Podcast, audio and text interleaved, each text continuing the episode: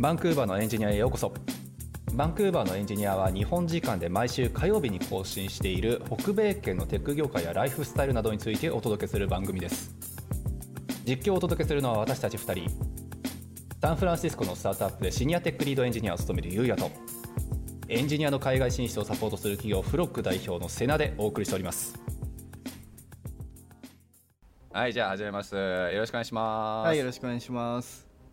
じゃあ今日はまたあれ？今日にえ？今回2回目かな？2回目ですね。2回目の、はい。スペシャルゲストに、はい、来ていただいたということで。名前はね、本当に常々出てるんですよね。そうね意外とねこのポッドキャストで あのお笑い芸人ねって言っちゃった。お笑い芸人っていう言葉はねは、い。めっちゃ言ってますよね。そうですね、はい。というわけで前回芸人さんから、えっと、こっちでエンジニアになりましたっていうことで1回出ていただいた翔太さんに、まあ、今回また来ていただいてなんと転職ね。おお、最近多いですね、周り。いや多い。うん。やっぱりすごい多い、っていうことで、まあ、転職して、まあ、しかもまあここで言っていいのかあれだけど給料倍になったとか倍になったとかちょっとおごってくれたかおごってくれないとかあそんな話も 聞いているのではい、ちょっと今日いろいろ行きたいですね。行きたいですね。はい少数行きましょう。はい。はい、というわけで今日ちょっとその転職周りの話なんかをまあ中心に聞いていければなと思いますので今日はよろしくお願いします。じゃあ翔太さんお願いしおます。願いします。はいどうも翔太です。名前だけでも持って帰ってくださいね。どうも。うぜうぜうぜこれでいいか？もうはい。もう、ま、満足です。僕は満足です。大満足。よかったよかった。はい、ありがとうございます。あそうお笑い芸人でね売ってしまったがゆえのこのあれよね本当そう。にいらんこと言わんかったらよかったね。ね。前職何ですか？って聞いた時なんかもうねニートですって言っといたらよかったんじゃないですか？そうね。やっぱりちょっとまあキャッチーなんでちょっと最初ね覚えてもらえるかなと思って。いやそれはま間違いない。だって羨ましいよねそういう意味でだったらなんか俺らってそうそうそんなキャッチコピー持ってないからさ。うん。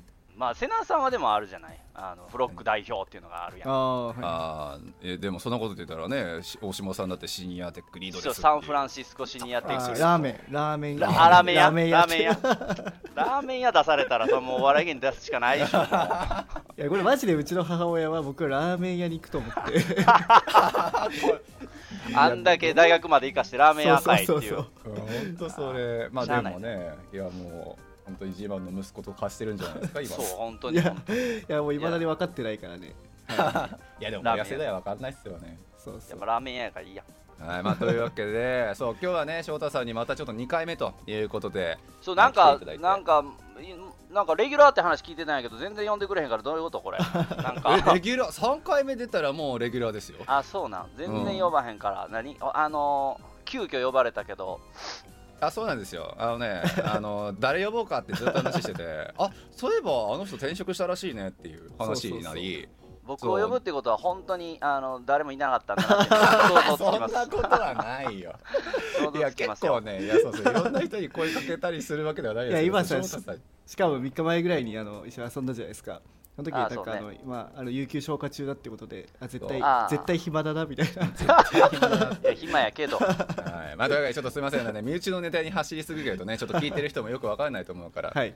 そう。なので、まあ、今日ねちょっとまあね呼ばせてもらったのは、まあ、前回出てくれた時はあくまでもね日本からこっちにね来てで元しかもお笑い芸人でこっち来てっていうなかなかこう大きいキャリア転換だったんじゃないかみたいな話をして盛り上がったかなと思うんですけど、まあ、今回はそこからさらにね、えー前回あんまり年収とか給与体の話とか正直しなかったけれども、まあ、今回なんと転職も終えられて年収実は倍になったとかっていう話を聞き。そう。やっと転職があの無事終わりまして今ちょうどその転、えー、と仕事と仕事の間うん。の期間で、はい。何もすることない無職ですねだから。そうですよね、うん。まあ7月の中旬くらいからだっけ？そうそう7月、えー、と7月の中旬から始ま、次の仕事が始まって始まるから、えまあ、今三有給消化。ー有給休暇で1か月ぐらい休みになって、はい。いや素晴らしいはい素晴らしい。いや暇なので、まあ、しゃあないし、出たろかっていう。どうかっていう。はい。もうそんなね。仕方なしにっていうそう仕方なしにもう、ねだなんかこれえ聞いてる人いてるの？これ。そもそも。いるいる。昨いる日さっきちょうどそう喋ってたけど、ね昨日最近ちょっと。600再生とかされてたもん。600えそれは自分で？一人で？いやできない。どういうことどういうこと？い契約がループでずっと聞いてるんじゃないの？やいやアプリケーション何個立ち上げないといけない。いや違う。超面倒くせえマジ。あ違うんだ。違う違う。違います。あ一応聞いてる人は誰か、誰か少なくともいてるってことですそうですそうですよ。よ誰かのためにはた役には立ってる。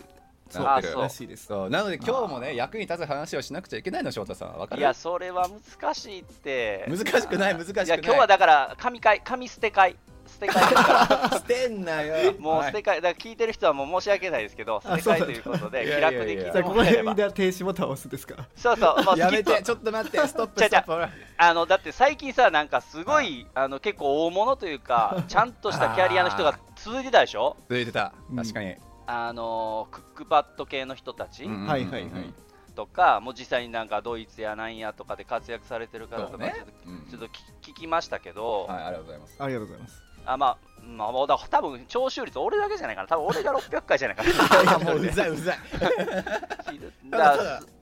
そうそういうのそういう人たちばっかりやったからさ、はい。ちょっとじゃあ今日はアイスブレイク的にね。そうそはい。じゃあ休憩会というう休ことで。憩会ということで、はい。じゃあ何ちょっとお話をね聞こうかなと思うんですけど。はい、でもねあの意外とまあ別に俺のこうなんか相談してくれる人に言ってるわけじゃないけどさあのやっぱよく聞かれるのよ。あのカナダとか国外で転職すると給料むっちゃ上がるって本当ですかっていうね、うん。そう。で特にね日本でエンジニアやってましたみたいな人とかちょっと12年経験ありますみたいなのがねこっちに来てなんかいきなり年収1000万いくんじゃないかみたいな、まあ、幻想とは言わないけどもやっぱり希望を抱いてやっぱ来られる方ってぶっちゃけ多いわけですよ。うんそう。でもまあ翔太さんはそういう意味で言うんだったらね最初こっちあれ？来る前ってでもちょっとだけやってたよねウェブデザインのなんか会社みたいな。あそうそうその時は時給1000円で、うん。えー、とアルバイトでおじさん2人の,、うんあのすごいちっちゃい制作会社に HTML コーダーみたいな感じうで、うん、んって言ったんだよね。うんそうそうそう。そう。で、えーそこからまあ、えっと、カナダに来て、まあ、1年学校行きの、まあ、勉強しのビザなんとかしので、まあ、その後就職したとこがね、まあ、ビザも出してあげるからとはいえどもまんまにちょっとお給料良くなかったのかな多分。そうビザも出してくれてないからね実際には。そうだよね結うん局ね、だからまそうあのーだ僕はアホリもなかったしあ、うん。だコープの1年間でなんとかしないといけなくて、うん。だよね。でコープの1年間の間で BCPNP を申し込めたからあーなるほギリギリ。どなるほどでも本当それも最後の半年とかうんうん半月ぐらいで出て。うん。そうっすよね。でも本当良かったっすね。出るか出ないか結構ヒヤヒヤもんだったっていう。そうそう。だから全部猫の、ね、うち猫と奥さんと一緒に来たんで、はい。その猫のあのなんて予防接種とかは日本検疫うるさいからうん。全部その血液検査もううん。万が一帰らなあかんっていう時はあのあの狂犬病の検査とか全部せなあかんから、うんうんうん。こっちでね。そうそうそう。それを全部2ヶ月前ぐらいから万が一のために全部終わらしていつでああも帰れるように、なるほどね。ビザ出なかったら帰んなくちゃいけないから。そうそうそうそう。いやー大変。あじゃああれなの？今その前か働いたとこの会社は別にビザの盾があったわけでもなく。ないない。あとだただ BCPNP はその会社に紐づいちゃうので。うんうんクローズドワークパーミットになってひっついてたっていう感じかな、まあだからまあそのね BCPNP って一応会社のサポートがないと申請はできないっていうのはもちろんベースにあるからまあその点は協力はしてくれたっていうことあですね。そうそうそういうことですね、うん。なんで BCPNP っていうプロビンスの、えっと、州がサポートする、えっと永住権のプロセスがあるんですけど、それを、えー会社に紐づく形で申請してたので、うん。えっと転職ができないという状態でしたね、うん。まあそうだよね。だからまあすっごいさまあ何？そういう人本当にいるんですか？ってよく聞かれるのがなんかビザをやっぱりね盾にしてまあ言いたかないけどやっぱり奴隷みたいな扱いをし、うんね、夜遅くまで働かせのみたいなそういうねなんかカナダでよく言うなんかホワイトホワイトみたいなところとは真逆の会社って実はあるんじゃないですかってよく聞かれるんですよ。まあ翔太さんとかそこまでひどくはなかっただろうけれどもまあでもビザの部分出るからっていうところで結構年収のところはまあちょっと低くても別にいいかなみたいなスタンスだったのかなって俺は思ってたんですけど。そうそうまあやっぱ僕が交渉しなかったのも悪いのかこっちどうなんでしょう？どのくらいの割合でみんな交渉するのか知らんけどはい。あのエバリエーションとか1年に1回のその、うんうん。査定とかもなかったしもう交渉のタイミングがなかったので。そうなんだ。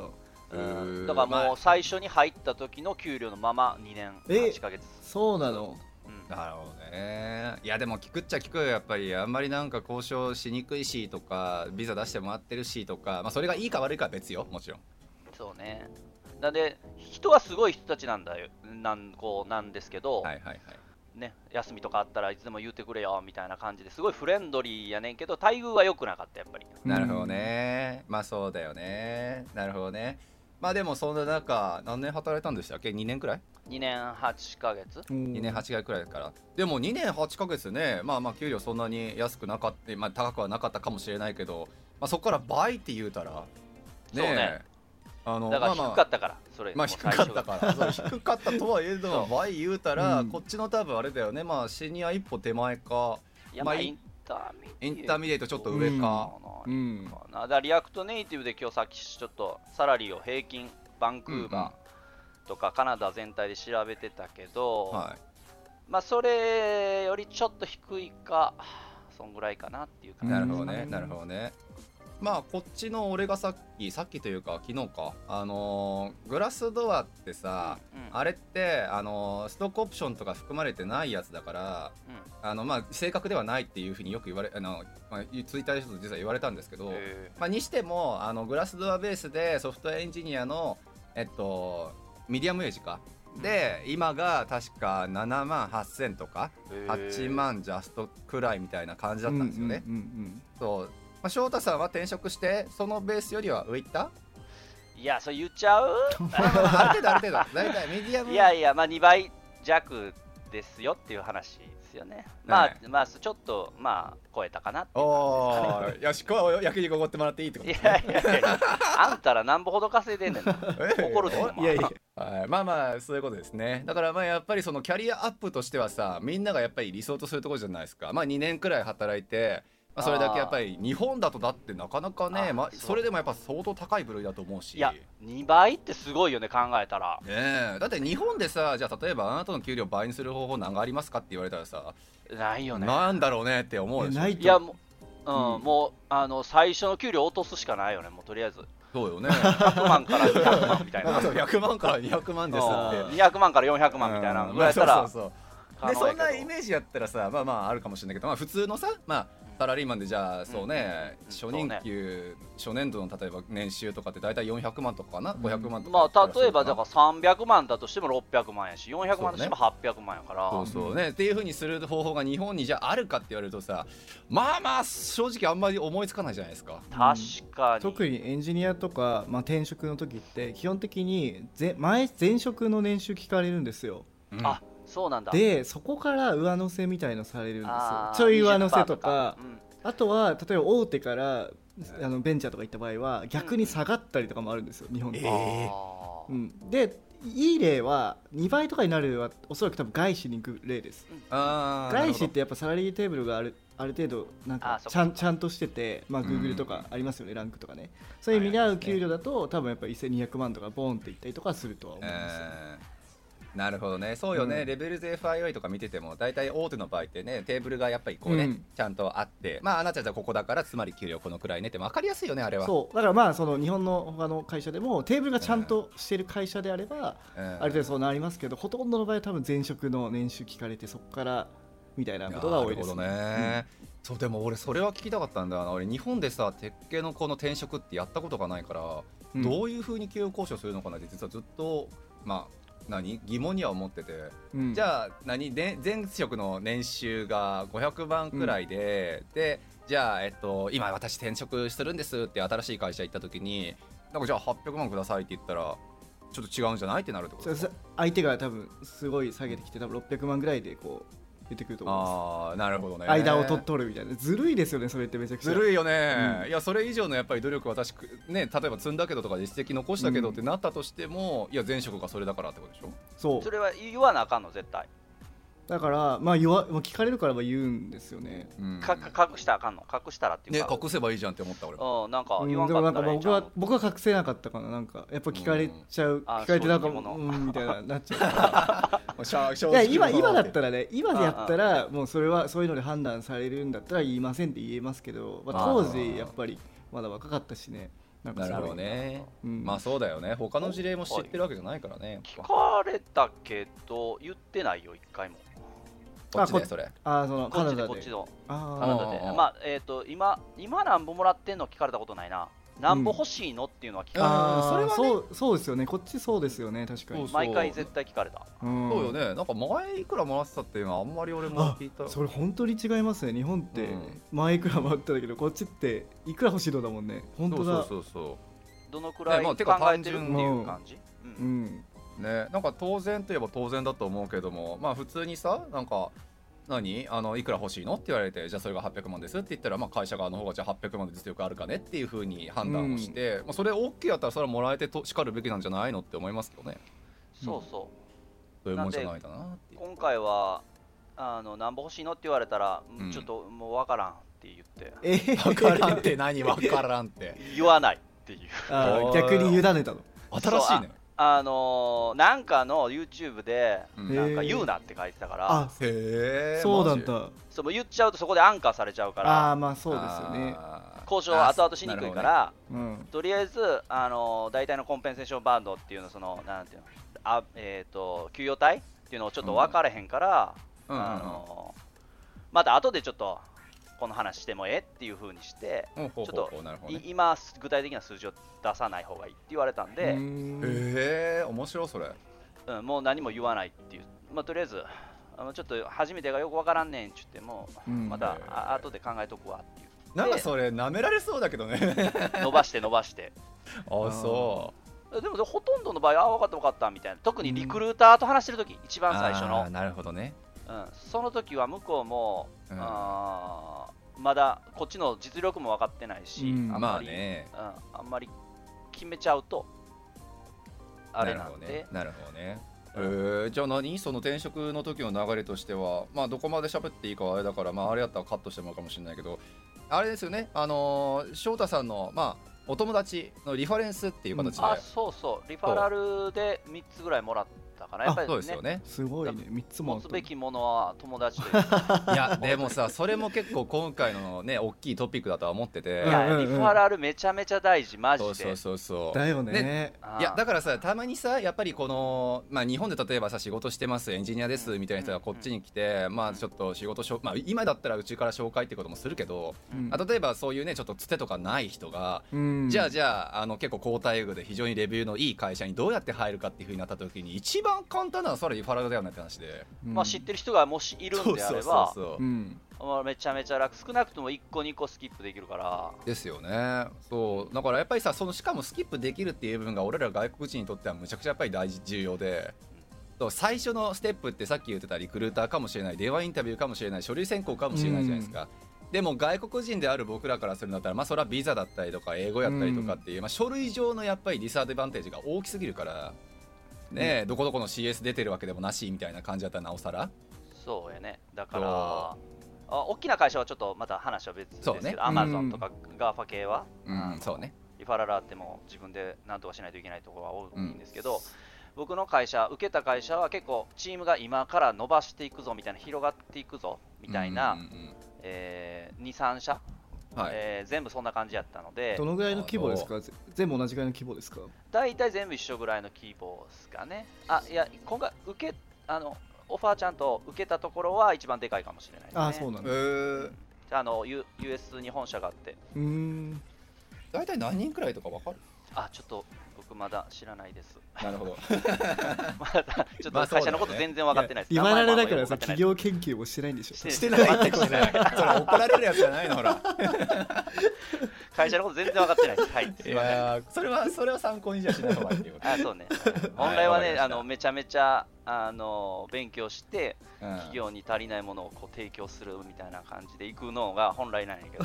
本来なんでしょうけど。本来なんやけまど、紹介してくれたから そうね。いやでも紹介の強みってそこもあるよね。普通やったらさね何も知らないわこいつっていう風になって書類選考のタイミングでもはやねまあ書類では分からんけど、ね、落とされてってありえるかもしれないけどまあでもそこもやっぱり紹介でこの人のね、チームでやってる、この実力のある何々さんの紹介でこの人来てるから、うん。まあある程度はね大丈夫でしょうってやっぱなるもんね。なるよね。だからやっぱりなんかどんだけあーちょっとこいつなんかもう一つやなと思ってても仲良くするっていうのが大事よね。あーいや ちょっとそのうんっていや 大丈夫？って今言いいやいや 分かったわ。今回僕が僕がリファラルしてくれた子はすごい仲いい子やからよかったけど、まあそうじゃない子でも仲良くしとけば何かしらおこぼれある可能性はあるよねってなるほどね。わかりましあたいやそうか。いやだからよかったですよね。なので結構さ日本ってそういうの嫌う人多いじゃないですか。コネ入社ですか？ああそうコネって思うんだそれを。思うでしょ。多分ね。そうなんだ。そうそう。だからなんかさいまだになんか日本でセミナーとかやったりとかなんかするときにさ、このやっぱりコネクション大事よとか、うん。あのリファラル大事よとか話してもやっぱりいまいちピンときてない人むちゃくちゃ多いもんね。えー、そうなんだ。なんかおいおい、なんかね昔でサイバーエージェントとかでも、うん。よくあるじゃないですか。あのリファラルしたら30万もらえるみたいな。あーあるうん。リねファラルなんかあれボーナスね。ね最近多分ダメになったんだよね。なくなったんですよいつからか制度が。あそう。法律的にってこと？多分ね法律かなんかに引っかかったんじゃないかなと思うんですけど、うーん。えでもこっちってまだ残ってるじゃないですかそれ。えそう全然。俺を紹介してくれたかもお金持ってるはず。もらってますよね。だからなんかなくなってきたのかなみたいなの思ったんですけど、へー。うん。でも紹介多いですけどねやっぱり。僕も紹介で入りましたし。うんうんうんでその次のとこ行った会社なんてもう一人がもう56人連れてきたとこもありましたよ、はいはい。うん。そうよね。人材派遣会社みたいになってるねそいつねそうそうそう。間リファラルボーナスだけでビジネスできんじゃない？だからあの彼らでももらってないんですけど多分そのあそうなんだ。法律変わってたから、うん。なるほどね。あそうかそのサイバーのことか。うん、でなるほどね。しかもやっぱお互いよく知ってるから強みとかも分かるじゃないですか。だからチームジョインした時にすごいすんなりやりやすいんですよね。確かに。そうね、うん。間違いないいやそうなんですよね。まあだからその新しいニューカマーの人こっちいきなうん。りカナダ来た人にはちょっと使えない技というか、うん。あまあ僕言うたって学校行ったりした学校の時の仲間であったりとか、うん。2年8ヶ月働いて徐々に気づいてきた仲間もいるから、うん。うん、みんなに使える技じゃないのでそうっすよね。なかなか難しいよね。なんかさそれってさ技術をやっぱ知ってるからってことでしょ？やっぱりその、うん。元同級生だったからでお互い技術の話をしていると。なんかリファラルって難しいのが例えばサッカー一緒にやってますみたいな。あそう。それどうなのみたいな。そうね。なんか難しいですよね。一緒に働いてたとかそう一緒に学校行ってたとかだとある程度その人の性質とか分かるけどサッカーだけでまあ技術の話もするかもしれないけどそうね。とか、うん、どうなんですか？僕今回その、えー、とオファーもらったのが2つで最終選考残った1つの会社があってそこはすごい、あのーなんていうんですかね。僕がもう時間をせかしたからちょっとうまいこといかんかったんですけど、はいはい。結構いいとこまで行ったんですよそれは、うん。でそれを紹介してくれた子はこっちのカナダ人の子でうんうちの奥さんがあのネイルをや仕事でやってるんですけど、そこのお客さんの彼氏さん。えそのだって一緒に仕事したわけじゃないでしょもちろん。あもちろんいやいやもう普通にお客さんとして来た人の彼氏さんでついてきたのよ。あー。ほんで、あ、こんにちは、ちょっと何してんの？って言ったら、僕は IT デベロッパーやって言うから、うん。あおお、いいね、ちょっとどこで働いてんの？ちょっとアドビで働いてるって言うから、おーってなってえー、でかっ。素晴らしい。そう。で、話をよく聞いたら、アドビに出向してる、なんかこう、業務受け系の、なんうん。かカナダの会社、だけど、大手手を全部そこがやってるみたいな会社で、へでちょっとリファラルしてくれよって冗談で言って喋ってたら、うんうん。ええよって言って、へえー。いやー。インスタでメールくれて、でうん。そこからもう全部あの最終選考あうーん。のテクニカルも全部超えて最後まではいはい。行って、お素晴らしい。うん、時間がちょっとないからごめんねっていう今回になったんですけどそういうこともあるんで。いやあるよね。だってうん。俺もさやっぱエンジニアのね数だけで言うんだったらたくさんいたからさうん。いたもんやっぱカフェで例えばなんかなんかねなんかテックの話してるおっちゃんに話しかけてなんかその人がちょっと実はテック系の会社のなんか大きい条約の方でそこのリファラルからちょっとあ新しい会社決まったんだみたいな人もやっぱいるし。おるよねなんかそうそう。まあ関係ないのかもね知り合うとか。なんかあの前出てくれたアキさんっていう方確かなんかイングレスっていうアプリをやってて、なんかそこで知り合ったみたいな。確かいやそあれが一番わからんにあれ一番わかんないよね。確かに。ポケモン GO してたらみたいなそんなそうポケモンン GO しててこいつうまいなみたいな。仕事できるなみたいな感じだったのかな。でもさわかんない。リファルってさやっぱり俺の中では2種類あると思ってて、うん。まあ、そういうそういうなんか友達同士とか知り合い同士のやつね。はい。あのまあスキル面もちゃんと分かっててスキルと人並みとっていうもの両方のリファル出せるパターンとはい。単純にこいついいやつだからであのリファル出すパターンとってはいはい。結構まあ2つはあるなって気はしてて、うん。やっぱ働くってさ、まあ、もちろんスキル的にマッチするかってもちろんそれもすごい重要だと思うけどそれと同じくやっぱいいやつと仕事したいじゃないですか。うん。ねえまあ、人間的にすごい喋りやすいとかコミュニケーション取りやすいとか、うん。そっちのリファラルを得てるなこの人はって思うことはたまにあるやっぱり、ああなるほどね。そこを保証してるってことか。リファラルで。そうそう。うん。なんでこの人全然職歴もないし別にそんな大した実績残してるわけじゃないはずなんだけどなんでこの人紹介してもらえたんやろなっていうのって大抵いいやつ。うん。そうやね。いいやつやねん多分だから俺。だはいはいそうねすごい多分感触が良かった。ねでそういうそれを言いたかったんでしょ今違う？違うあのあ焼肉おごってくれる人がいいやつだよねって話を。あーなんや嘘。全然汲み取られへんわ俺。最悪。難しい。いやだからまああ少なくともこうね日常会話バーっとしてあーなん。うんかこいつ、えー現地の会社で3年ぐらい働いてんのかっていうのがあってまあ変なやつじゃなさそうやったらまあ会社のやつに委ねてみようかみたいなのはあるんじゃない？うんそうね。だからまあね働くってやっぱりその簡単なやっぱり話に聞こえつつスキルだけでやっぱり語れるものでもないなって思うのはそのリファレルの性質の一つなのかなとはちょっと。そうですね。確かに確かに。でまあ今回はそのえ2倍にした秘訣としてははい。前の会社を辞めてなかったっていうのが結構大きいと思ってて。おおなるほど。あその理由が何個かあるんですけどううんん。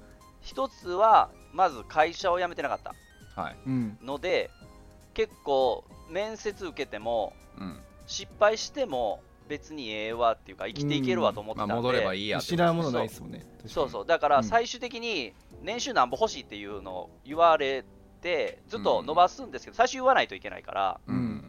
その時に結構大きめにドンと言ったよね、はいはいはいそうね間違いない。うん、希望価格。大体その自分が思うよりも1.2倍ぐらいはうんううん。ん上乗せして、俺はまあこれぐらい欲しいけど、まあ、あなたのところに任せるわみたいな感じで言ってるので、向こうはほんまはちょっと高いなと思ってたかもしれんけどうん。はいはいはい。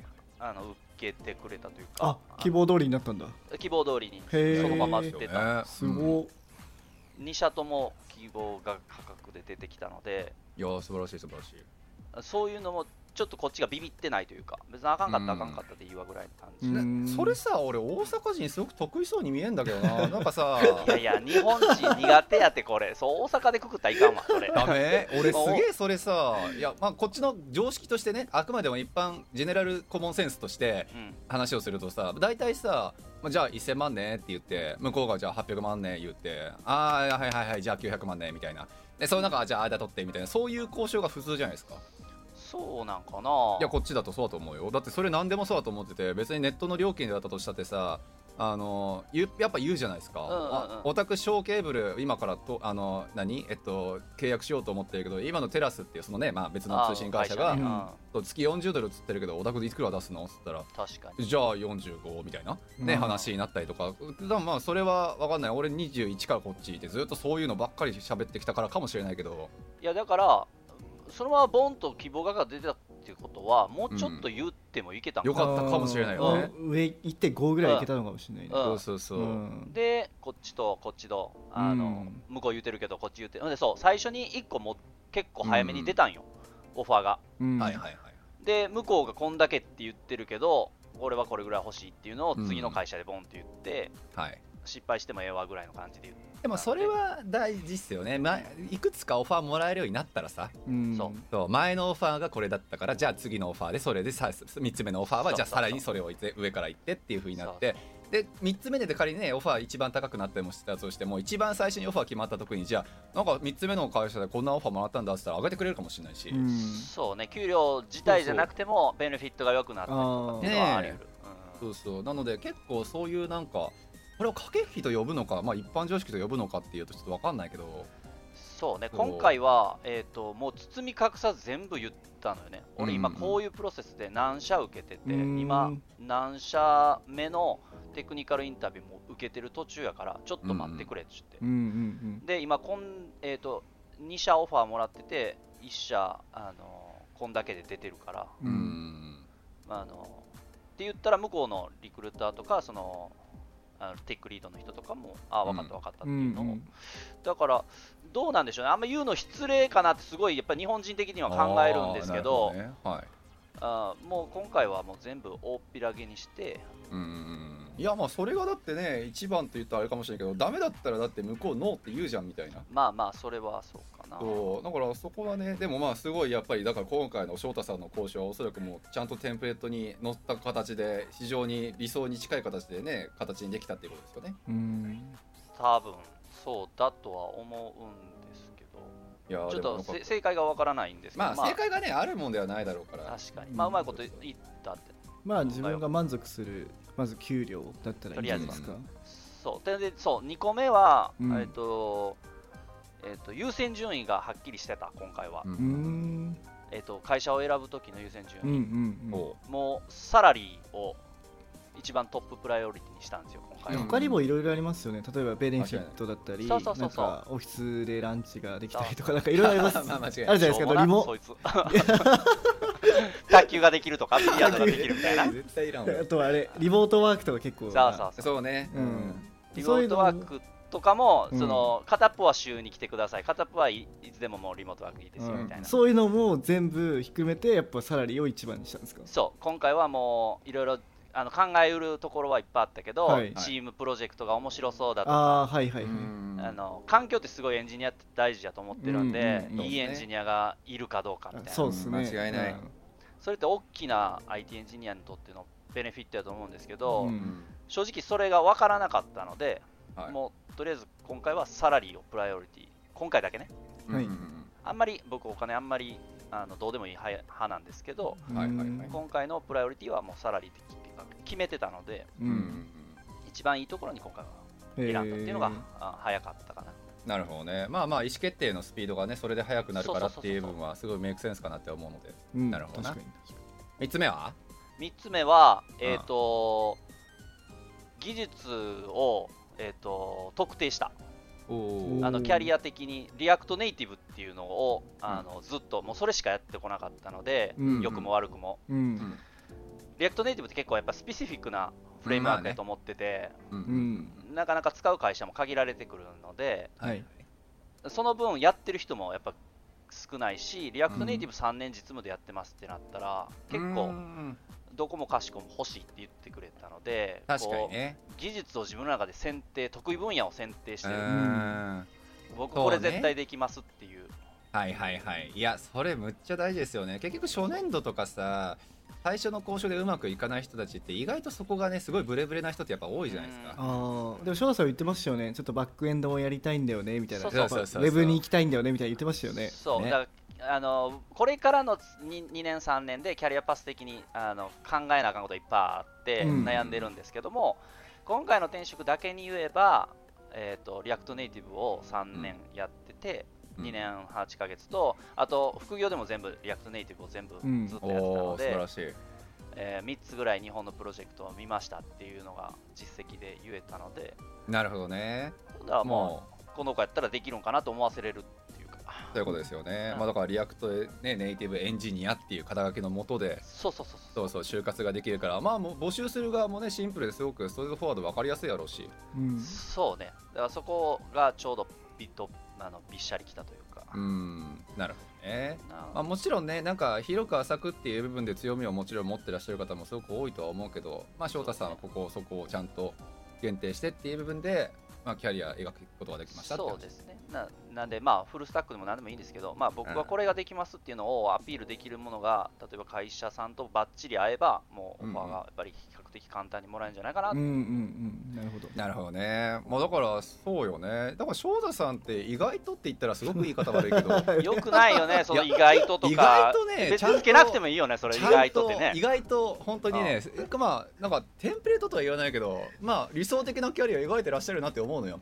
最初だってこっち来てさまうん。あ実績もあんま大したことないって言ったらすごく悪いけど、でまあその状態でまあ最初入りました、うん。でもそれでもビザはちゃんと取ることができてねしかもワーホリもなかったからっていう部分でしかも経験値もなくてって俺らフログからするとちょっとあんた大丈夫かなってやっぱ言わざるを得ないステータスで、うんそう。でその状態でちゃんと就職してで、ね、給料安かったかもしれないけどビザ出して。うん。でここでもまたちょっと葛藤ある人もやっぱ多くていやビザは出るけど給料がっていう部分でねやっぱりあれやからっていうところでやっぱりちょっといやいやそんな自分のレベルではないっていうふうに思ってもう交渉をずっと先延ばしにしてもしくはちょっとより好みしてしまってっていう部分で時間がオーバーっていう人も当然いるし、ああその会社をねそうそう。オファーを受けないと。どっちがいいとかではないと思う。のね、うん。こればっかりは。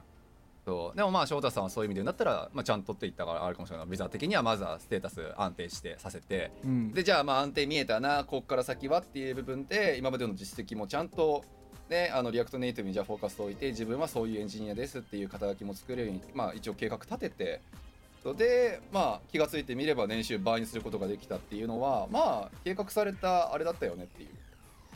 そうね。だから最後の方はしんどかったよね。早く移りたいけどビザがないから 移られへんっていうこのいやーね。葛藤？いやでもそれにしたってさエンジニアっていう肩書きで仕事しだして何年 ?3 年くらいですか？全トータルそうね全部3年ぐらいやね。いやいやだから3年。ねすごいよこれ。だからまあそ K, う。K さんもさ、あの、うん K さんってあのこの前イベントやってるじゃないですか。なんかはい。800万人以上になったみたいな、ああそうね。そうねに結構ね。彼もだって同じぐらいのキャリアですよね。そうね。そうだよいやだからまあその23年っていう、うん。K さんなんてもっと短いのだから2年とか。2年ちょっとう2年わ半いかないかな。それでそうそう。ねだからねエンジニアになりたいですわーって手を挙げて、ね、23年でっていう分で800万オーバーいきましたって言ったらそれだけ見るとすごく輝かしいっていううんまあもちろんでめちゃくちゃ努力とかね努力はね。あの精神的に耐えてることもいっぱいあると思うんですけど。間違いないです、本当に。まあ、まあでもねそこがねできるのがまあ強いっていうかねやっぱり。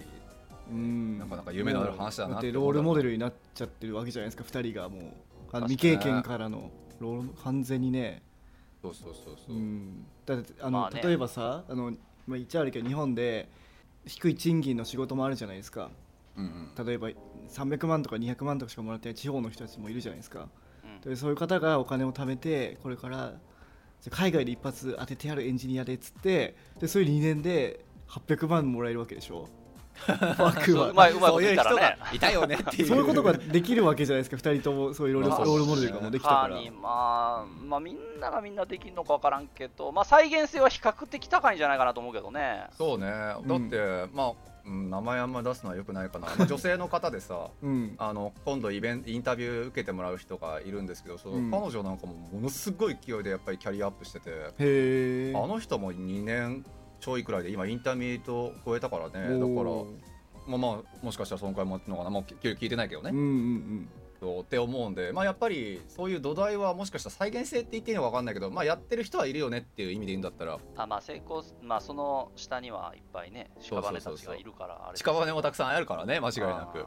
ででもさ例えばその地方の例えばなんか低い年収でうん。仕事してる人たちが東京に行くとか大阪で行くとかっていうとそうはならないじゃないですか。確かに。まあねうそれはいきなりはそこまでは23年では多分少なくとも、ね、よっぽど才能がない限り無理だと思うんですそうねやっぱり給,、うん。給料って何で決まるかって言ったらやっぱ個人の能力というよりも市場のそのマーケットなので、うん。ああ、まあね。うん。あのインダストリーというかそのジャンルが儲かってるとか儲かってるところに行かないと。うん。いけないので、そういう意味では IT っていう部門がまず儲かってる、うん。なおかつ日本よりも海外の方が今儲かってるっていうところに、たまたま身を置けたので給料が上がっただけで、いやそれたまたまじゃないっすよちゃん。と選んでですよやっぱまあねだから出稼ぎ感覚はあるよねもうもはや。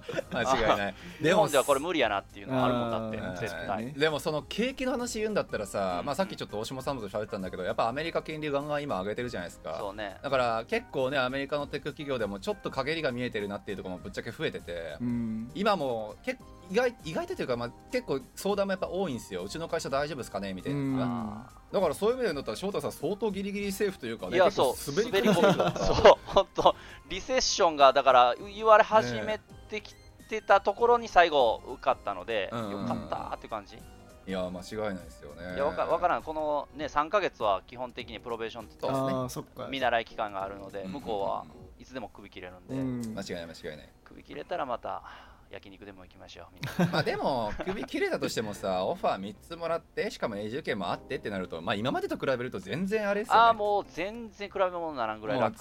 このプレッシャーのあれが全然違うから。そうで日本で副業とかしたりとかね、うんうんうん。してるから生活は困らないと思う正直ね、うん。いやよかったですよね。だから俺翔太さん生活大丈夫かなってそう。給料安いらしいって話は聞いてたから。そうね。大変やったよだから しかもダウンタウンずっと住んでんじゃん。そなんなんあんた？ういやいや奥さんがすごいからうちああはそうか。素晴らしい。よかったですよね本当にね。馬車馬のように働いてくれてるから。いや素晴らしい。いやだからそうそうダウンタウン組のねなんか翔太さんはそうそう早くちゃんと稼いでくれると僕らいろいろおごってほしいなって話を。いやいやいやあんたらもっとええとこ住んでるかな。僕僕年収低いんですよ 先輩。出た出た。あそう。あいや素晴らしい。でもよかった。本当によかっいやまあなんとかなんとかなんかやっぱり永住権出るのは出るのとねないあるのとないのって結構やっぱ大きないやーほんとそ違いかな。れですよ。どのぐらいかかったんですか？僕も今年の1月ぐらいに BCPNP に確かあのアプライしたんです。よノミネーション去年の11月ぐらいにされてうん。たんですけど、どのぐらいかかるもんなんですか？そこから。BCPNP から？はい、えーとノミネーションノミネーションされてからですねじゃえっ、とノミネーションまでまずかかりましたよね多分翔太さんの場合。えーとノミネーションはでも3ヶ月ぐらいで出たかな。ああじゃあまずなんかかかってるんだうん、でそれまでの準備期間で半年ぐらい。で、はいはい、うん。ノミネーション応募して3ヶ月ぐらいでノミネートされて、うん。うんでそこから、えー、と今度カナダの方に永住権申請しますっていうので、えー、と僕の場合はエクスプレスエントリーとかなんかオンラインでやるすごい早いプロセスのやつができなかったので、はい、はい。えー郵送で全部書類揃えて、うんうんうん。でそれを郵送で送るっていう。で、それが1年2ヶ月ぐらいかかまあなせ平均ですね。蓋開けてみれば、そうね。なるほどなるほど、うん、でいやよかったよかったでも。それでややっと。それコロナ禍だから遅かったとかってあるんですか？今後の方は早くなるとかってあるんですか？どうなんでしょう。ちょっと早いあちょっと遅いとは聞いたけど。ああそううなんまあでもみんな1年ぐらいって1年ぐらい。そうそう。まあ1年から1年半って俺らは案内するね。あの、うん。 Express Entry 通ってなかったら、なるほど。で Exp ress Entry やったら半年ぐらいで。はい。うん。そうね。半年でほぼ出るかなみんなっていうイメージそうだからそこを我慢しない。だから最後の1年間ちょっと PR の永住権を待ってる間は結構辛かったね。うん。そうね。いや本当よね。移りたいけど給料安いし。そこね。もしねそういう同じような状況になった場合はねそこだけ覚悟しないといけないってことですね。そう。そうそうそう。1年半で特に3か月ぐらいですか？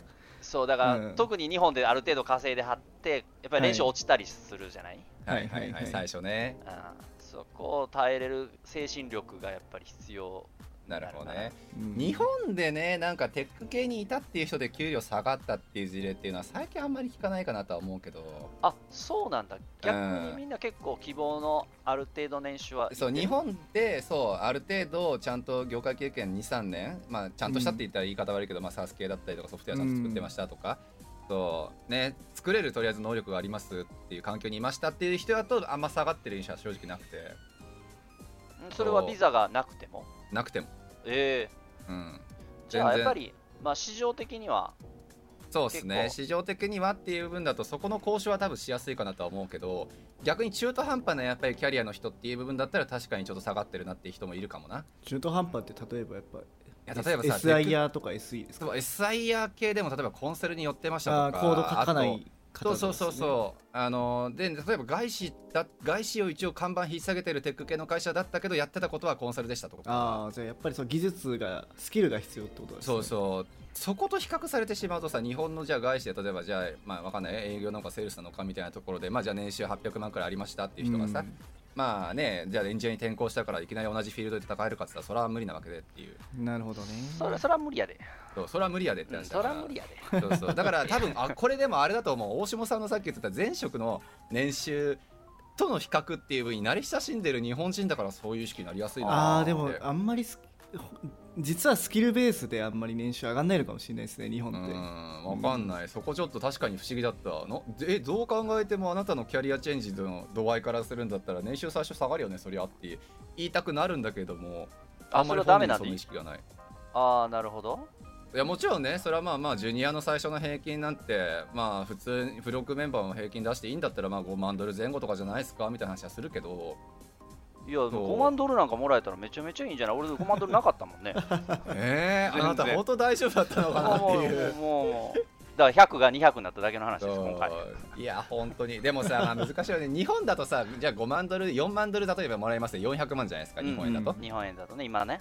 為替的に、やでもそう400万でって言ったらなんかああまあまあ普通に生活はできるかなって思うけどカナダの物価からするんだったら400万なんてもう秒で溶けるからさっていう。いやー無理やで。20万の家賃に、ね。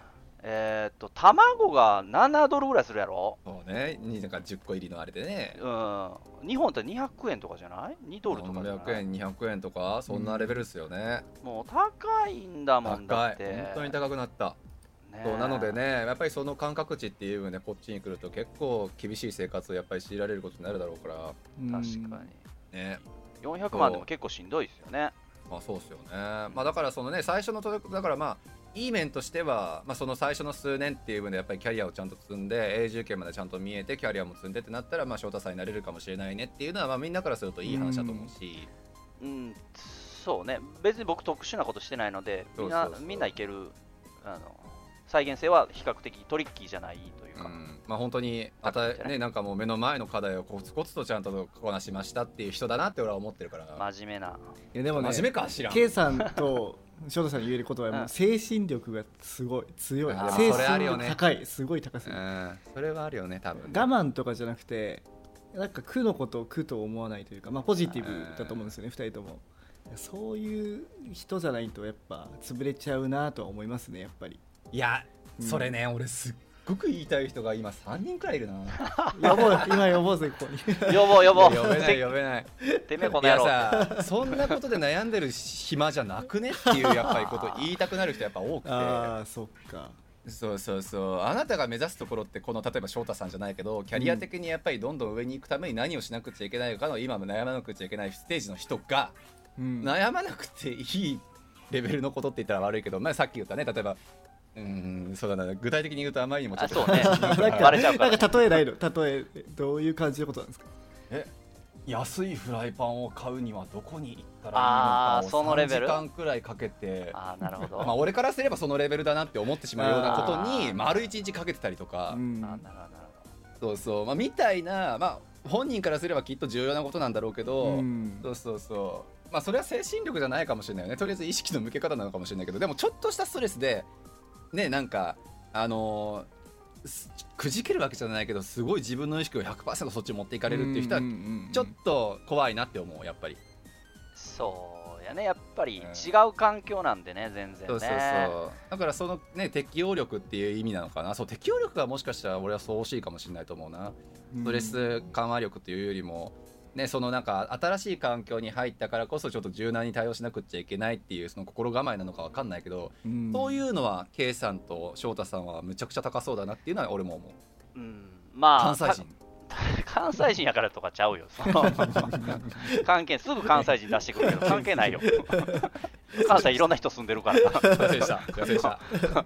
あーそうまあ確かに、でもね、そういう人はそういう人、なんていうかな、あーもうかえそれを変えろって言われてもね、その人たちを変えることできひんから、うんうん、なんて言ってあげたらいいのかわいや分からない。俺も分からないですよ。だから本当に。そういう人にはもうちょっとね。でも日本ってさやっぱりそういうのが完璧なところやっぱあるじゃないですか。結構なんか安いビジネスホテル行ってもなんか虫が出るわけでもなし、うん。確かに、確かに。そうそう安いコンビニ弁当買ったって別になんかゴキブリ入ってるわけでもなし。まあもちろんこっちもさすがにゴキブリ入ってないかもしれないけど。まあでもさまあ愛想のいいコンビニ店員がいてちゃんと応対してくれて500円のなんかお菓子かなんか買ったらちゃんとおお釣りを両手で渡してもらってっていうことをうん。当たり前と思ってた人はこっちに来てテレビ見ながらなんかチャリーンってなんか渡されてそれをストレスに感じて例えば家まで引きずっちゃうとかね。はいはいはいまあ確かにやっぱりどう考えたって日本の方が住みやすいんですよ。そう？まあそう。間違いない。どうも間違いなくどっちに住むって言われたら日本住みますそれよ。は間違いないそれは間違いないのよ。いいもんだって日本。素敵だもん。ね。うん。そう素敵だと思うもんね間違だからいないもう、だけどやっぱりもう違うものやと思って、うん。やるしかないっていうのもあるし、そうですね。そうね諦める心が大事というかね。あーまあすそうね。そ特にさしかもビザ関係とかってさ大体うまくいかないじゃんあのまあ僕もあのなんだっけフラッグポーリング一回行ったけど夜 夜遅いからっつって返されたこともあるし。もう今日は帰れって言ってね、遅いから。めっちゃ暇してるじゃんみたいな思ったけど。遠いんだけどあいつらずっとアメフト見てるから、そうそうそう。事務所で。そう事務所でテレビ見てんのに。そう。とか昨日昨日もまさに US のあの面接行ってきたんそうですよそうそうね。H1B の面接行ってそしたらその面接なんか難しくて面接をするためのアプリケーションみたいなのがあるんですけどそれ僕自分の分だけでいいと思ったんですよ。そしたら家族の分もやんなくちゃいけなかったらしくてアポイント取らなくちゃいけないらしくてで僕結局僕しか入れなくて。え？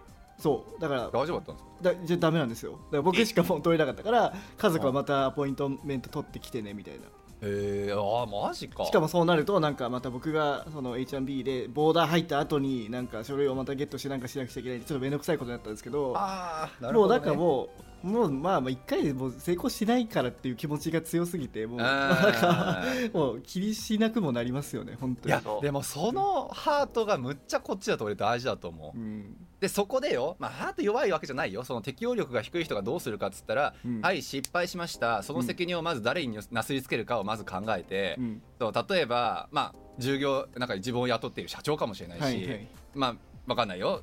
ビザコンサルタントとかいるんだったらコンサルタントかもしれないしあの、まあ、コンサルタントは相談はもちろんしていいかもしれないけど、うん、もうものすごいなんかもうクレームまがいの例えばやり取りをしなくちゃいけなかったりすることがやっぱあるわけですよ、はいはい、でそれでじゃあ1日2日3日っていうふうにかけてっていうので、うん、じゃあ自分も調べなんか周りも巻き込んでっていうふうにしてなんか全然適応できてないなって思う人はやっぱ多くて、うん、そう。でももう大下さんの言う通りじゃないですか。もうそういうもんだからそうそうトラブルは。うまいことなんかいかんのよ大概のことは。こっちで。そうそうそう。う。まうまいこといかないことをベースに考えないと、うん、そう。いざそうなった時のねなんかめっちゃあるよ本当に。今日だって、ね、チャイルドベネフィットずっともらえてなかったと発覚して。あそうなんだ。それなんかあのビザのそのワークパーミット更新の時に、しなんかあの CRA にだか違うかな？サービスカードかな？に、はいはい、なんかそのエクスパイリーデートを更新しないといけなかったらしいんですよ。うん、それ知らんしと思ってそんなの。でもなんか振り込まれてないからあなんか終わった振り込まれるの終わったのかなとか思ってたんですよね、はいはい、でもなんかよくよく考えるとなんかその前のビザが切れた日とその振り込まれなかったタイミングが同じだみたいな思って。で で違う件でそのサービスカナダに電話したらそれが発覚したんですよ、うん、なるほど、ね、とかみたいなそういうことも多々あるじゃないですかいや本当そうっすよね。めちゃめちゃあるよね。今日もなんかツイッターで見たけどなんか、はい、あの納税が何年かできてないから何何十万何百万 払えみたいな。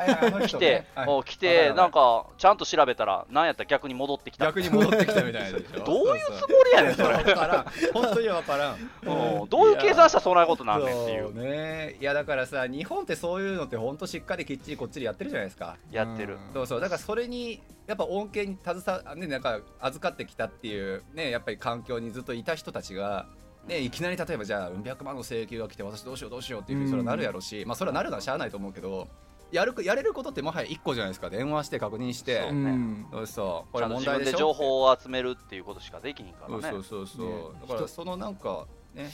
そうね。なんかショッピングセンター行ったら大概エレベーターどっかエスカレーター止まってっからね。俺日本であんま見たことないでエスカレーター止まってるとか マジで。あそういえば俺も止まってないよねそう動いてないとか考えられへんねんけど。で工事中とかでしょ？そうこっちめっちゃ見るマジで。あれ何なんですかね？だってさ日本だとねあのエレベーターのかあの管理会社のお友達が昔いたんだけどさ、うん、エレエスカレーター工事してると、うん、そうあれって夜中にみんなやるらしいよ、ね、そうそうわかるわかるわかる。すごいなって思ってた。こっちだって止まってるのとかも普通やもんね。ラッシュ時にお前やんなよっていう。そうそうそうそうそれが当たり前やからもう。終わんの早いしね。僕ね最近またアメリカでハワイでその洗礼を受けてレンタカー借りたんですよ、はいはい、でそその日の5時に店が閉まるから5時までに返さないといけないっていうので、まあ、朝8時ぐらいに借りて5時だったんですけど、まあ、一応24時間借りれたんですけどあなるほど。24時間借りるとそのパーキングホテルのパーキングが30ドルぐらいするんで、まあ、そこに止めなくちゃいけないし朝返しに行くのめんどくさいっていうのでで急いで帰ったんですよね渋滞で、うんうんうん、で5時7分ぐらい着いたんですよそのレンタカー屋さんに、うんうん、はい全部閉まってました。えー、帰るの早すぎなんですよ。あ4時48分でもあかんよ多分 いやもう怖いわ。30分前ぐらいに行ってもらうともうみんな帰る準備してるからそんなそういうことも多々あるなと思って。いやもう、ね、思ったんですよね、もう絶対閉まってだろうなと思ったけどやっぱり閉まってて。いやいや。帰るの早いからね早い。まあでもこっち本当そうよね。こっちの都合なんてお構いなしそうそうそうそう店もめっちゃ閉まるの早いしね土日とか、うん、いやいいことなのか悪いことなのか。あまあ労働者にしたら楽かもね。いやそうそう、まあ、だからそういうもんじゃないですか、うん、だって俺だって働く側でさわざわざなんか10分遅れてくるのか20分遅れてくるか分かんないやつのためにね店ずっと開けたくないし、うんうん、知らねえよって感じ、ね、知らねえよとしか思わないから。もちろんそれだけの金もらせたらやるよ。なんか残業費でじゃあなんか1ドル1分500万くらいもらえるみたいなそれは嘘やけど。いやいやいや仕事やねんマジでわからないまあまあでもそういうね対価としてその自分のストレスに見合うものがもらえるんだったらやるじゃんまあまあまあねそれはもちろんやるよでもまあそういうのももらえない前提でやるんだったらもちろんやるやる義理はないからねっていうのがまあスタンダードじゃんまあそれが日本ってさでもやんないといけないみたいなあるじゃん優しさを結優し構出さないといけない客様そうそうそうでおお客さんにこうねクレームとか後で入れられて怒られるの嫌やもんだって、うんまあまあそうよね。サービス業に従事ずっとしてたから分かるでもさ5時までじゃん。なんで5時までやんないの？5時40 4時45分にかえ 来る人がいるかもしれないじゃん。そしたらそこから店閉めるって言ったら10分ぐらいバッファーはあるはずなんですよ。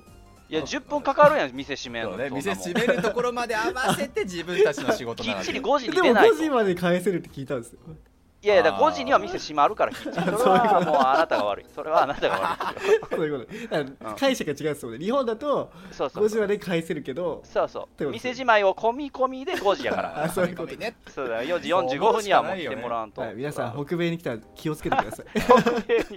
あのね何が正確かはねそれで言うと分かんないですよ。分かんないけどそう思った方がいいよねって話よね。そう。あまあまあそれぐらいの気持ちでいかないとそうそうそうそうやられちゃうよっていう話ね、そうです。うん、きっちりしてると。はいまあそんな、はい、北米生活の話に転化しましたけど 何の話したか覚えてないわなんだっけ？でバンクーバー素敵やねっていう話やね。はいまあ素敵ですね。まあでもそうかだから景気も悪くなってきているけれどもおしし翔太さんはギリギリセーフでよかったねっていやた話でそうね助うかっん。た、これからだからどうなっていくかちょっと心配。いや分からんっすね。今回みたいなジャンプアップ例えば2年後とかに、まあ、職変えますってなった時に、うんうんうん。ここまでのジャンプアップはまあ無理にしても、はいまあ、1.2倍。普通はどんなもんですかね？1.3倍5倍。まあでもそんくらいじゃないですか？1.23倍くらいはやっぱ目指す人が多いんじゃないですか？最初は。うんそれぐらい、で3ぐらいか。うん。うん。ぐらいはちょっとずつ上げていけたらいいなっていう感じですけど。そうですね、ん。まあ、あとはでもあれはないですか？あのなんかあの年一のなんかよくあるじゃないですか。あの給与交渉のタイミングみたいなやつ。なんちゃらミーティングみたいな。ああるとは聞いてますけど。 annua l なんちゃらみたいなやつね。そうそう。なんかそういうのでなんか全然毎年毎年うん。全然やっていいじゃないですか。その辺を今度富樫さんに聞いてみたらあそうそうね。それこ僕も聞きたい。なんか話で聞いたのはなんかちゃんとレポートを作って。そうそうそう。いやそうよこの間の土曜日富樫さんのイベントだったけどうんさ、うん。むちゃくちゃ面白かったよそれ見るんだったら。え。あの人はその辺しっかりしてる見かけによらず。そうやね。あいつにちょっと話聞きたいのは その給与交渉をどうやってやったっていうのは自分がやってきたことをちゃんと箇条書きにしたりして数字出して俺はこれぐらいやったからこれぐらい欲しいっていうのをちゃんと交渉したって言ってたからー、なるほどね。そういう術もあるよね苦手苦手じゃないそういうの。日本ね、うん。上がんないよマジで。つあね最初の会社とかね月1万とか上がってた。月1万ってやばいでしょだって。いや年間12ヶ月やって12万。12万でしょ。で例えばさその時新卒だったから400万ぐらいでしょ。うん412万。410万。で4何パーって話ない？確かに確かに。10パーもいかないよね全然4 10%で4万でしょ？だって。2万そうね。2パーぐらい23パーでも？じゃあいやー。10%で40万か。423%そんなもんか、うん。まあでもそんなもんよね。だからこっちはなんか10%ぐらいはなんか基本的に上がるみたいなの聞いたことあるけど。うん。そうなんなんかでもやっぱりそんな人が多いよなっていう。エンジニアはやっぱりジャンプアップじゃないの？そのなんて転まあ職周りでにね。どんどんどんどそうんそう。い変えていって。やでもねやっぱり正直その話にしていいんだったらやっぱり外国人である俺らだから感はちょっと正直あるかなとは思うという。だって元カナダ人のテック系の人たちって元が高いやっぱり。あ場所にもよるんじゃない？あのあそうね。場所にももちろんよる。 GAFA とかはさ RSA もあるし。うん、だからもちろんその転職した先がもういきなりなんかね、なんかテビッグビッグテックにちょっと入りましたとかうんなったらそれはもうジャンプアップの機会だと思うけどなんか例えば今回の翔太さんみたいに、まあ、スタートアップ的なところから、まあ、ちょっと規模の大きいスタートアップに、まあ、転職しましたっていうフェーズやと倍っていうのはさすがにあんま聞いたことないかなっていうのが正直なところだよね。そうやね。そう。まあ、だからやっぱり外国人でビザのステータスやったりとか、まあ、やっぱりコミュニケーション能力やったりとかっていう、うん。まあ、やっぱりまあいろいろ負い目があった上でやっぱり安い給料を飲んでた部分っていうのが多分あるとは思うんですよやっぱり。いやあると思うよ。ねまあ年こっちで年齢気にしたことないけどやっぱ年齢もあるし、はいはいはい。多分ねまあただ日本やったらもっと気にせなあかんからそういう意味ではラッキーかね。それ僕ね。前のポッドキャストですごい印象に残ってるのはうん。うんその年齢でもう無理だったみたいなことを翔太さん言ってて。あそうそうそう。年齢で無理やろどう考えてももあのこっち来たの何歳でしたっけ？う 35? でもなんか無理ですよねそれってやっぱ。3いやか35からエンジニアになるって結構無理じゃないですか日本だと本当に。無無理やね。だってさみんなさやっぱ二十歳ぐらいからこうキャリアをやってるわけじゃないですか。15年ブランクがあるし日本ってすごい年齢気にするじゃないですか、う。んそうみんながだから20代の間しっかりうん。キャリアを積んで働いてる間僕はもうずっと遊んでたので。ま笑い お笑いやってたんですよね。お笑いそうはそうお笑いをあのもうほとんどフリーターみたいな生活をしてたので、うん。いやいやそれはそれで大きい子だと思う、まあ楽しい経験やったんですけども、まあ、そこから考えると本当にラッキーだなという感じしますね、まあ35歳からでもキャリアチェンジできるっていうのは。かあかんあかんなんか宗教始められそうや。それね、なんならだってさ 一応あるけどさちゃんとキャリア積んできたさこのカナダの人とかより上行っちゃってる可能性あるじゃん、あだってそうね。エンジニアってそもそも給料高いから、うん。ね。他の業種を入れ入れるとかなりまあ、うん。ね確かにね。上の方にはいけたかなと思いや素晴らしいすごいな。素晴らだからすごいねなんか今日の話だけでも夢広がる人やっぱ多いだろうしねはい。そう35からエンジニア目指して23年の、ね、実実務経験でそうそう、まあ、年収倍にしてっていう部分で、まあ、そういう世界もあるんだっていうところがねあの知ってもらってなんか世界が広がるきっかけになってもらえればこのポッドキャストの意義は大きいのではないでしょうか。ああもううんまあ、まあどうせ聞いてる人おらんやろから もういやいやそんなんええねんけど。人いる んですよ、まあ、あいいない。いないいないいない。大丈夫です。いないひどい話やい。やまあそうね35ださただ最初の3年間は頑張ってね食いしばってはい。あの安月給を我慢しないといけない可能性もあるっていう、可能性もあるあそうそうそう、はい。まあみんながみんなそうじゃないと思いまけど。そうですすね。まあまあでもキャリアの最初なんてみんなそんなもんじゃね？そう。なんかさいすみません最後になんか僕すごい期待してるのがそのまだフロックから出出てビッグテックとかに行ってる方って、まあその思考もあると思うんですけど行ってる方っていないじゃないですか、俺さあのいやちょっと聞いてる限りだけどさ俺らってあのトラックするのって最初の就活までじゃないですかぶっちゃけ。ああはいはいはああそういうこと？そう。だからさまあフロック界隈メンバーではなかったけどさまあ大下さんも知っての通り俺らの知り合いの中でねなんか GitLab 行ったりとか。いああはいはいはいはい。そうそうああいう人もいたし、うん。でなんか話に聞くと結構大きいとこ実はあの受けてるんですよっていう人は何かいるらしいって話を聞いてあそうなんですねだからそれちょっと俺らのあかんとこよね。ちゃんとさ、まあ、最後までとは言わないけど結構トラックちゃんとやんないと本当にビッグテックねなんか GAFA クラスのところ出てきたとしても多分知らんって終わってしまうなると思うから それちょっと俺らの反省点なのよ実は。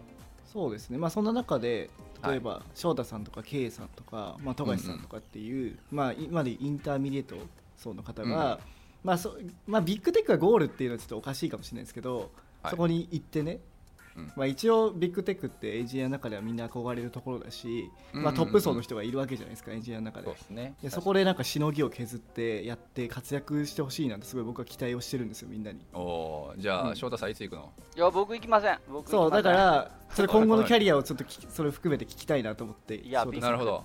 ビ確かにね。うん。テックそれは行けたら行きますけどはい。あんまりあんまり興味ないかなそこまで、えそれよりもなんかビジネスなんか違う方向またあー、おできた方がなんか楽しいかなとは思それはご自身でビジネスってことですか？あんとか、へー。まあなんかそういうなんか違う方向性も考えれたら楽しいかなとなるほどね。うーん。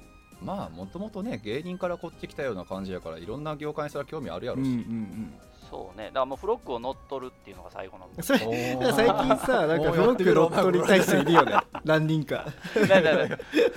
何人かいるのよ実は。なんかさあフロック乗っ取ろうってやつ？あとさ一人はさフロックのさなんかポルトガルでやるっていうやつそうもいるし。そうあなんだそうなんだ。儲かるのかなそれ。うん。なるほど。はい。まあそうですね。ちょっとじゃあ翔太さんに乗っ取られる時にはあの俺はちょっとじゃあ何？ニートかな。会長にまあなれば会長。かあそれもいいかもね。会長になったらさすがにみんなに敬ってもらえるかな。いや無理やと思うな。なんで？おかしいおかしい。俺何になったらみんなにちょっとははーって言ってもらえるの？いやそうもう母って言ってほしいの？いや言ってほしい。それがもう不思議でしゃあないけど。こんにちは。お酒継ぎますよっていいし言う。俺今まで生涯の中で一回も言ったことないからさ。キャバクラ行けばいいじゃん。それ違うじゃん。金あんねんから金払ったらややってもらうの違うじゃん。日本ではいはいはいねやればいいんだよ。仕事。日本で仕事をして飲み会をやってパワハラすればいいんだよ。パワハラ？違う違う。パワハラでやるのとはまた違う顔じゃん。採用してね顔採用。あ最低やな。ダメだダメだ。もう最低や。もうなんか違う方向行くからやめましょう。はい今日はそんな感じですかね。はい。あそうですか。なんかありまあまあ最後に言いたいこととか、なんかあります？ねいや一応本当にこれ聞いてくれる方結構いてえ多分やっぱ海外目指してる方とか今後キャリア作りたい方が多いと思うんでなんか本当にね、あのロールモデルだなと思うんですけどなんね。かあります、なんでしょうね。あーまあそのやっぱり今回のことに関して言えばそのやっぱ言った3つその専門性が、決まっててでうん。自分の優先順位がもともとはっきりしてた。うん。うんうんえー、っとあとねあーそんなもん。なんかそういうのもうもう一個もう3つあったね。なんかなんかそういうの何だっけ俺もちゃっったちょっと後であの巻き戻し聞いて。た。はい ははい、そんな それがもうちょっとはっきりしてたから今回はうまいこと言ったっていう話なので、はい。あのーまあ年齢気にせずいやあの、できたらいいんじゃないかなと。そうあのこの間もちょっとあごめんなさいね。あのいうん。せっかく締めてるところ。はい。日本のなんか番組見ててなんか40歳からの再転職みたいなんでみんな苦労してるみたいな。へなんで？えやっぱりその前の年収を引きずっててう次、ん新しくキャリアを始めようとした時に年収との差異がやっぱ出てくうる、ん。ああ前のね。キャリアゼロ。うん。なら奥さんにすごい止められてとか。ああ確かああまあ奥様ね。とか、まあかまあ、自分自身も嫌やったりプライドがあったりとかして、うん。うん。うん。うんででもす自分のおるところは社用産業やっていうのがもう分かってるみたいなにので、えーすごいあの葛藤してるって人の特集をいっぱい見てたんやけどうん。うん。まあやっぱりやっぱりさっき言ったみたいにそうそう最後の一つあれ何？給料はその業界によって決まるから、うん。その人の能力とかじゃなくて、うん。だからまあ IT 業界はそういう意味ではいいやろうし、うん。そうね。うん、来てくださいっていう話です。あーこっちの業界に？うんうんうん。でまもちろん能力もいるとは思う。あそう。まあ、うん。そうね。でもこんな業界ないから。そうね。まあまあ前なんかしあの翔太さんのなんかインタビューかなんかにも言ってましたよね。なんかこの業界にだからこそなんか助けられましたみたいな感じの、ねえなんかそういう視点ないんだよな僕逆にやっぱり。もうずっと大学からそういう業界だから。なんかその外部からどう見えてるっていうのはあんまりよく分かんなくて。まあね確かにね。僕は多分この業界がなんかそんな流行ってなくても多分この業界に入ってたと思うんです確かよにそうよね。うん、うんなるほど、ね、たまたま僕はねそのラッキーでいいなんかいいなんか会社とかがいっぱいある業界だったんで、うんうん、ちゃんと時代に合ってたってたまたまね。たまたまなんですよ。しかも僕も行きたい大学と違う大学行ってた本当にそういう特化した大学に行ったんで、うん、まあ僕もどっちかって言ったらキャリアチェンジするときはあんまりその業界が儲かってるからっていう理由じゃなくてコンピューターのそのプログラミングやってみたいと思ってやって始めたので、そういう意味ではラッ,、そうなんうん、ラッキーなんですけどまああんまりお金お金って言ってねあの業界選んじゃうと楽しくないっていうのはあるやろうかうん。らあれですけまど、あねうん。まあ、この業界やからこそできたのうんうん。がでかいし、まあ、10確かに。年後わかんないですけどね、まあまああもちろんね。まあでもその時はその時でまあ今の時代だからこそだと思うけど臨機応変にやっぱり考えるしかないんじゃないですか。そうそう、うん。それぐらいのだから気楽さとあのうん。根性でなんとかねもっとみんな来てほしいなって思います。おあの僕なんか一人だけ俺なんかすごい年齢上やからさブロックの中でも。お前この間俺とあんま変わんねえとか言ってなかっいたっやいやいやいや。け ちょっと腹立つなえっと僕のもくくってましたよね。ねえくくってたよね。いやここ3人おっさんでしょ飛び抜けて。誰がおっさんやねんいやいや30代以上誰けじゃないがおっさんやねんおっいさん。やいやいやいやいやもうみんなおっさん。言う言ってることもおっさんやし。いやおっさんおっさんがおっさんのことおっさんって言ったら。多分ん匂いもみんなおっさんやから。ちゃんとおっさんやと思うからいやまだ嫁さんからそういうデータはいやだ奥さん奥さんがすごい優しいだけの話。ちょっとショックなんだけどそうそれを受け入れておっさんもうちょっとおっさんもね、い。仲良くしたいなという話ですよ、なるほどですね。じゃあおっさんがおっさんをちょっと呼ぶ会ということで。そうそう。またはい。またちょっとなんかまあ呼んでください。もそうっすね。あのーまあ今回みたいな感じで多分おっさん同士のおっさんな会話になるうでしょああうけど。そう。あの毎回毎回こう 気楽なねそうあのしんどいでしょ？あのー。真面目真真面目な会話。真面目そうなの。マジいや今回も真面目なつもりなんですけど。はいや今日は捨て替えですよだから。正解だ、いじゃあ捨て替えということ再生数が楽しみです。ね楽しみですね。捨て替えの再生数をたまには捨て替えもいいるでしょ。はいじゃあいるということにしましょう、はい、認めたくないけど。また来ます勝手に。はい勝手に来てください。勝手に勝手に来てください。ははいじゃあありがとうございました、い。こちらこそありがとうございました。はいありがとうございました。はいはいではまた。はい